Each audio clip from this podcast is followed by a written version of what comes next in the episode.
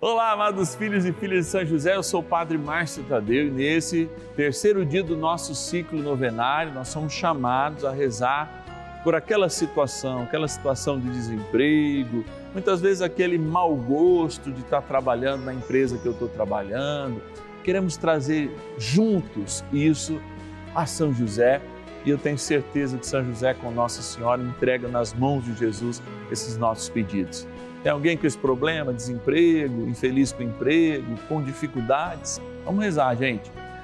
0 Operadora 11 4200 8080 é o nosso telefone, você envia aí o seu pedido de oração ou o nosso WhatsApp exclusivo 11 9 1300 9065.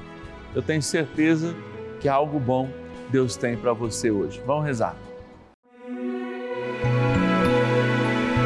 José, nosso Pai do céu, vinde em nós, ó Senhor, das dificuldades em que nos achamos.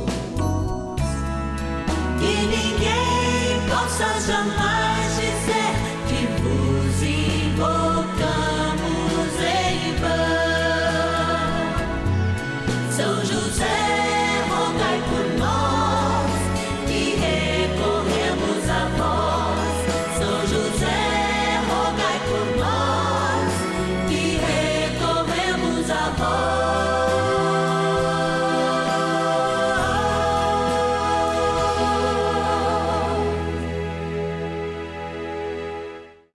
Vamos juntos pedir com fé, na presença do Espírito Santo, formando um mutirão de oração, composto por filhos e filhas de São José em todo o Brasil, por nossas necessidades e graças. São nove dias de bênçãos e libertações derramadas sobre nossa igreja, nossas famílias, trabalho, idosos, jovens e crianças, enfermidades vida espiritual, dificuldades pessoais, dívidas e saudade daqueles que se foram. Hoje, terceiro dia de nossa novena perpétua, pediremos por nosso trabalho. Terceiro dia do nosso ciclo novenário, hoje lembrando São Leonardo Murialdo, que fundou inclusive uma congregação a São José nós queremos rezar pelos trabalhadores. São José é lembrado no início de maio justamente como aquele que coloca a mão na obra, na obra da criação, para também prover através do seu trabalho o sustento da Imaculada e do próprio Menino Deus. Graças ao trabalho, graças à doação de inúmeras pessoas no Brasil, nós estamos aqui, fazendo parte dessa família, constituindo junto a Igreja de Jesus Cristo que nós queremos ser. Quero agradecer à nossa família, dos filhos e filhas de São José, de modo especial aqueles que mensalmente nos ajudam fazendo o patrocínio, ou seja, vivendo nessa partilha o patrocínio dessa novena. Nossos patronos e patronas. Vamos lá na nossa urna. Patronos e patronas da novena dos filhos e filhas de São José. Amados, é sempre uma alegria quando eu aponto esse lugar e venho para cá e quero colocar no coração de Deus todos aqueles devotos e devotas de São José, como a gente chama muito carinhosamente, filhos e filhas de São José, que são patronos dessa novena. Por isso, vem para cá para agradecer. Agradecer junto ao coração de Deus o seu empenho, o seu sacrifício de viver esse momento conosco, de partilhar parte aí dos seus recursos para que a gente possa estar no ar todos os dias. E eu quero, em nome de todos, agradecer alguns, hein? Como é que a gente agradece alguns? São José do Rio Pardo, olha lá, interior de São Paulo, o nosso querido patrono Célio da Silveira.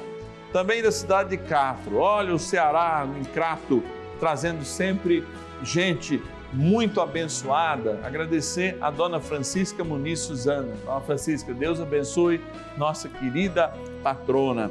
Vou agora para Carapicuíba, é, Grande São Paulo, falar lá para dona Ambrosina, Mariana dos Santos. Muito obrigado, obrigado por tua ajuda, dona Ambrosina. É sempre alegria. Olha lá, São Paulo, capital, Militão Naves Filho. Militão, que Deus abençoe. Obrigado por ser providência de Deus para nós. E agora encerrando a última de hoje, Londrina, olha aí, norte do Paraná, agradecer a Maria Bento de Souza. Maria Bento, que Deus abençoe e te recompense nesta vida e na futura por nos ajudar a evangelizar, levando, claro, a mensagem de São José, a devoção a este santo tão querido. Bora rezar então. Oração inicial. Iniciemos a nossa novena em o nome do Pai e do Filho e do Espírito Santo. Amém. Vinde, Espírito Santo, enchei os corações dos vossos fiéis e acendei neles o fogo do vosso amor. Enviai o vosso Espírito e tudo será criado e renovareis a face da terra. Oremos, ó Deus que instruísse os corações dos vossos fiéis com a luz do Espírito Santo Fazei que apreciemos retamente todas as coisas segundo o mesmo Espírito e gozemos sempre da Sua consolação. Por Cristo Senhor nosso. Amém. Rezemos ao nosso bondoso Paizinho no céu, São José. Ó glorioso São José, a quem foi dado o poder de tornar possível as coisas humanamente impossíveis Vinde em nosso auxílio nas dificuldades em que nos achamos. Tomai sobre vossa proteção a causa importante que vos confiamos.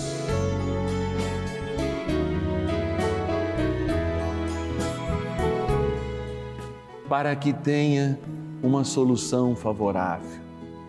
Ó São José amado, em vós depositamos a nossa confiança que ninguém possa jamais dizer que vos invocamos em vão, já que tudo podeis junto a Jesus e Maria. Mostrai-nos que vossa bondade é igual ao vosso poder. São José, a quem Deus confiou o cuidado da mais santa família que jamais houve, sede, nós os pedimos, o Pai e protetor da nossa. Impetrai-nos a graça de vivermos e morrermos no amor de Jesus e Maria. São José, rogai por nós que recorremos a vós. A Palavra de Deus. Confia teus negócios ao Senhor e teus planos terão bom êxito. Provérbios, capítulo 16, versículo 3. Confia os teus negócios ao Senhor e eles terão bom êxito. Eu, eu, gosto de ouvir essa palavra. Aliás, eu gosto especialmente dessa palavra confiança, que no Antigo Testamento tem uma missão a nos dizer, tem algo a nos dizer, e no Novo Testamento tem algo não distinto, mas a completar. Mas eu quero falar hoje num mundo de desconfiança, o que é viver a confiança? Por ocasião dos atendimentos que eu faço no aconselhamento pastoral, lá no gabinete, no confessionário, com as confissões, eu sempre percebo que algumas pessoas que já passaram uma vida de relacionamentos, elas dizem: olha, se as mulheres, eu não confio mais em homem nenhum. Se é, se são os homens, eu não confio mais em mulher nenhuma. Tendo recebido alguma traição, alguma coisa. As pessoas não conseguem de fato estabelecer que o grande problema da desconfiança não está na atitude do outro. Porque, por exemplo, Deus poderia olhar com desconfiança para mim e sempre confia que eu posso ser melhor. Acredita mais em mim do que eu mesmo. E muitas vezes nós perdemos esses laços de confiança justamente porque majoramos o sentimento que algumas pessoas nos provocaram. E eu sempre faço essa pergunta para as pessoas: pera lá, rapaz, pera lá, moça. Será que você não é aquele que atrai essas pessoas que acabam por perder a sua confiança? Se você já está no quarto relacionamento, na quarta esposa, no quarto marido, o problema não são das pessoas que passaram na sua vida. Talvez, ou eu digo até, com certeza o problema é seu. Como que aquelas pessoas que não admitem a mudança, que não admitem as suas realidades interiores, adoram apontar o dedo responsabilizando as outras pessoas por aquilo que elas passam. E assim é no trabalho, tá? E assim são nos negócios.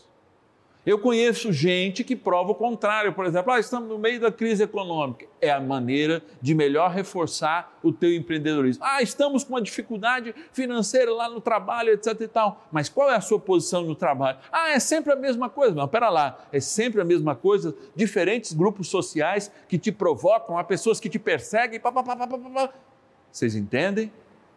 Que quando nós falamos de confiança, a primeira atitude é que nós temos que ter o amor próprio, porque quem não tem amor próprio vai sempre achar no outro o defeito que quer criticar. Vai sempre apontar para o outro. Isso a gente vive. Nós vivemos, e os jovens ainda vivem mais, em realidades absolutamente virtuais, por exemplo, redes sociais, que a gente encontra esses nomes chamados haters. O que são os haters? Se não pessoas